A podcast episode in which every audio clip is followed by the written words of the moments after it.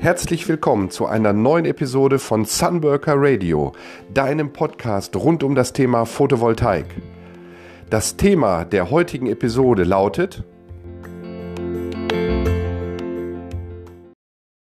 So funktioniert ein PV-Speicher für deine Solaranlage. Ja, ähm, die äh, Technologie des Speicherns, also des Speicherns von Strom aus deinem, ähm, aus deiner PV-Anlage, die hat sich in den letzten Jahren natürlich extrem rasant entwickelt. Mittlerweile sind in Deutschland über 100.000 PV-Speicher im Betrieb und die äh, Zahl ist extrem steigend.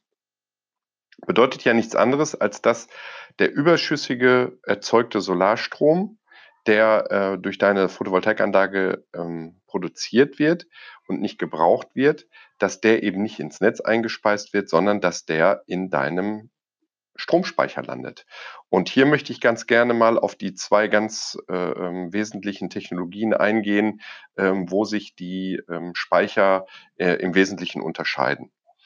Ähm, der ähm, Hauptgrund, warum man diesen Speicher eben benutzt, ist einfach, dass äh, grundsätzlich man sagen kann, dass der Sonnenverlauf nicht perfekt passt zum Strombedarf eines Haushaltes. Also äh, wenn zum Beispiel ähm, es Nacht ist, dann produziert eine Solaranlage überhaupt gar keinen Strom. Das ist schon mal schlecht, weil auch nachts brauche ich ja Strom im Haushalt. Wenn es bewölkt ist, dann kommt nur wenig Strahlung auf, die Erde, auf der Erde an und folglich eben auch weniger Strom wird dann durch deine Solaranlage generiert. Ähm, wir brauchen den Strom aber hier ja nicht nur, wenn die Sonne scheint, sondern wir brauchen den auch in den ähm, Abend- und in den Nachtstunden. Ich hatte ja vor ein paar Tagen mal einen Podcast gemacht zu dem Thema, äh, äh warum dein äh, Dach auch gut ist, wenn es nicht nach Süden ausgerichtet ist. Da habe ich da auch schon mal drüber gesprochen. In der Hauptsache geht es darum, dass wir den größten Strombedarf grundsätzlich eigentlich morgens und abends haben, also so am späten Nachmittag. Und daher macht es äh, natürlich Sinn, dass wir den überschüssigen Strom mit der Solaranlage nicht ins Netz einspeisen, sondern wir speichern den in einer Batterie, in einem Akku und ähm, nutzen den dann, wenn zum Nachmittag hin wieder oder zum Abend ähm, der Strombedarf wieder steigt. Und die perfekte Dimensionierung oder normalerweise ist die Dimensionierung eben so, ähm, dass man den erzeugten Strom in seinem Speicher hat, damit man die Abendstunden bis zum nächsten Morgen mit diesem äh, hinterlegten äh, Speicherstrom äh, bewerkstelligen kann, also überwinden kann.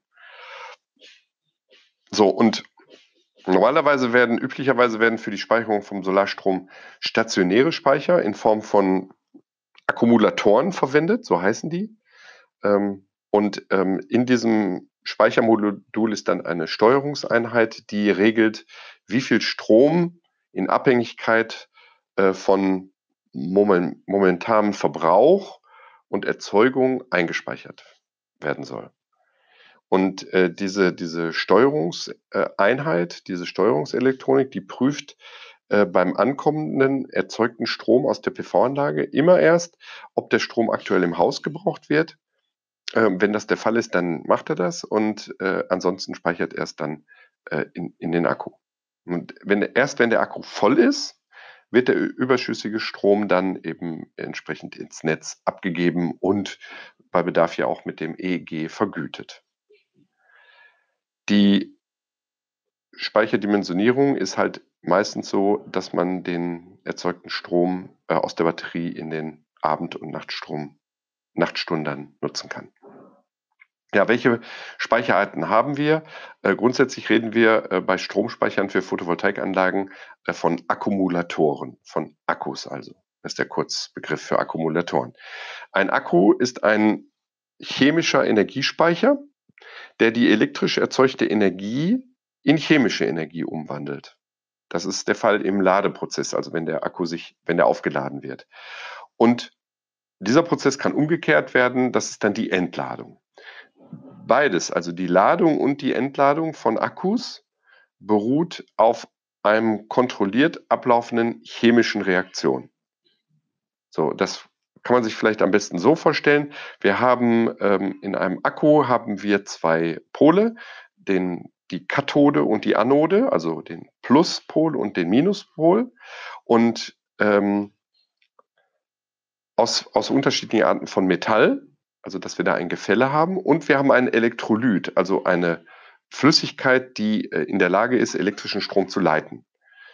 Und durch den Einsatz ähm, äh, dieses Elektrolytes wird ein Ionenaustausch zwischen den Metallen und somit eine chemische Reaktion, bei der Energie frei wird, ähm, ermöglicht. Die Metalle ähm, im Akku werden halt eben Elektroden genannt und weisen eine unterschiedliche Ladung auf, also Plus und Minus. Und diese Elektrode, die die Elektronen abgibt, bezeichnet man als Kathode, also den Pluspol. Und ähm, auf der anderen Seite haben wir ähm, die Elektronen, Elektroden mit den Elektronen, die die aufnehmen. Das ist die Anode, der Minuspol. So beim Aufladen, beim Laden von diesem Akku wandern die Ionen von der Kathode, vom Pluspol zur Anode. Und auf dem Weg reagieren die eben, ähm, die, äh, die Elektronen ähm, und äh, zu Atomen. Also es entstehen dann Atome. Dieser, und dieser Prozess läuft unter Zugabe von Strom eben ab. Wir packen da ja Energie rein. Beim Entladen benötigt, wird keine Energie zuvor benötigt und da läuft der Prozess umgekehrt ab. Die Atome geben ihre Elektronen wieder ab und die wandern durch die Elektrolytlösung zur positiven Kathode, also zum Pluspol. Gleichzeitig fließt auch ähm, fließt, äh, fließen auch Elektronen über einen ähm, externen Stromkreis zurück zur positiven Elektrode. Und da elektrischer Strom nichts anderes ist als die Bewegung von Elektronen, kann dieser Elektronenfluss dann als Strom am Akku abgegriffen werden.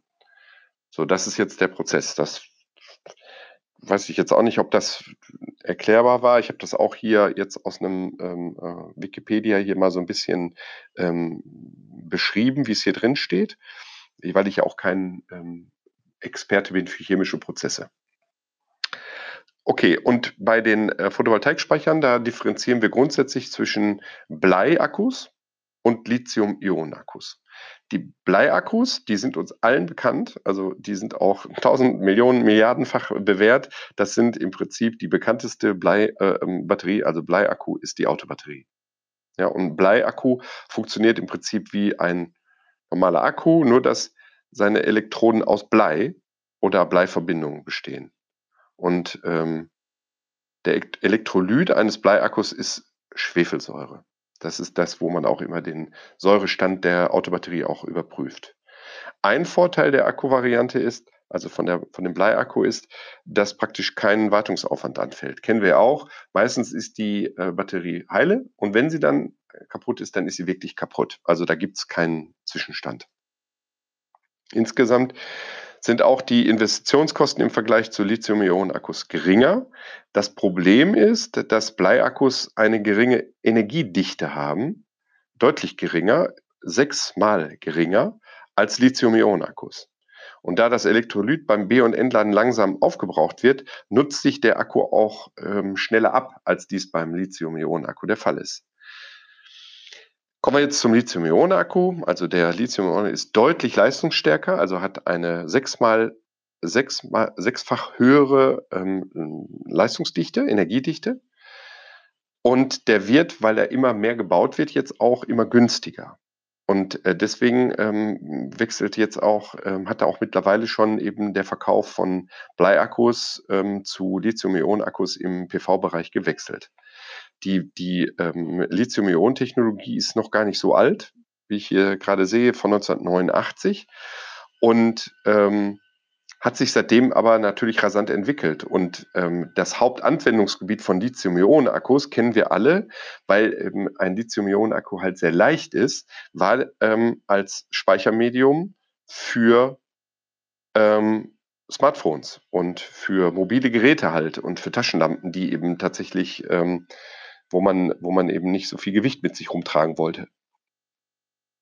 Und in der erneuerbaren Energie ähm, sagt man mittlerweile, dass der Lithium-Ionen-Akku das Maß der Dinge geworden ist bei der, bei, beim Einsatz von PV-Anlagen. Und ähm, der Ladungsaustausch in Lithium-Ionen-Akkus erfolgt über Lithium-Ionen. Die Elektrolyse ist im Gegensatz zu Bleisäure nicht wässrig.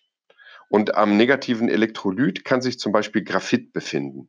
Und an der positiven Kathode wird am häufigsten Lithium-Kobaltoxid oder Lithium-Eisenphosphat eingesetzt. Also das sind wieder diese beiden Metalle, die auf der ähm, Kathodenseite, also auf dem Plus- und auf der Anodenseite, auf der Minusseite äh, ähm, benutzt werden, um die Elektroden wandern zu lassen. Und äh, ein Nachteil von Akkus mit Lithium, äh, jetzt in diesem Fall Lithium-Kobaltoxid, ist, äh, dass die Gefahr besteht, dass der Akku brennt und unter Extrembedingungen sogar explodieren kann. Und deswegen gibt es eben die ähm, Lithium-Eisen-Phosphat-Akkus, die umgehen diese Gefahr durch die Vermeidung von Sauerstoff.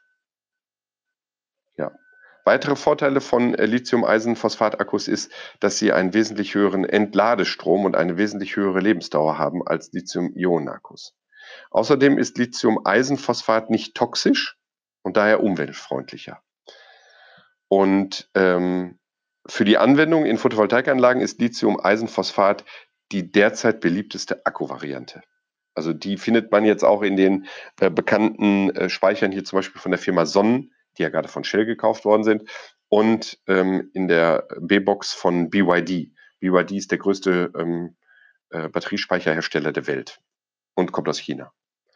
Ja, und äh, jetzt noch mal so ein paar Daten zusammengefasst. Also ähm, der Wirkungsgrad bei Bleiakkus, der liegt so roundabout zwischen 65 und 85 Prozent und bei Lithium-Ionen-Akkus bei 85 bis 98 Prozent. Die Dichte, die Energiedichte äh, äh von äh, Bleiakkus liegt bei 0,11 äh, Megajoule pro Kilo und bei 0,65 Megajoule pro Kilo äh, bei Lithium-Ionen. Das heißt also, wie ich schon sagte, sechsfache Energiedichte.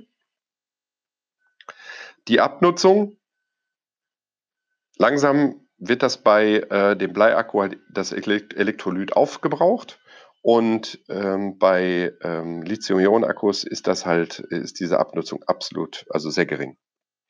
Lebensdauer, ja, bei Blei vielleicht fünf bis sieben Jahre, kennen wir vielleicht auch von unserem Auto und bei Lithium-Ionen-Akkus schon 20 Jahre. Dafür sind die ähm, Bleiakkus halt sehr unempfindlich und ähm, die Lithium-Ionen-Akkus sind empfindlich bei Über- und Tiefentladung. Und deswegen geht das nicht ohne ein Batteriemanagementsystem, dieses BMS. Ja, und die bekanntesten Einsatzbereiche waren, wie gesagt, die Autobatterie bei Blei und ähm, der Smartphone-Akku bei Lithium-Ionen. Ja, das war mein kurzer Exkurs in das in die Welt der, äh, ähm, der Akkutechnik. Also, äh, wir haben grundsätzlich zwei verschiedene. Wir haben den Bleiakku und den Lithium-Ionen-Akku. Lithium-Ionen wird das Rennen machen im PV-Bereich, das ist jetzt schon klar, äh, weil eigentlich ehrlich gesagt nichts anderes mehr da eingesetzt wird. Und die Sicherheitsvorschriften sind mittlerweile auch so gut, dass auch da keine Gefahr mehr besteht. Von daher wird dein nächster Speicher in deiner PV-Anlage mit Sicherheit ein Lithium-Ionen-Akku sein. Ich hoffe, ich konnte dir ein bisschen ähm, Klarheit verschaffen hier in Sachen äh, Speichertechnologie und freue mich, wenn du auch beim nächsten Mal wieder einschaltest zu meinem Podcast des Sunworker. Ich wünsche dir noch einen schönen Tag und freue mich auf die nächste Episode. Mach's gut. Ciao.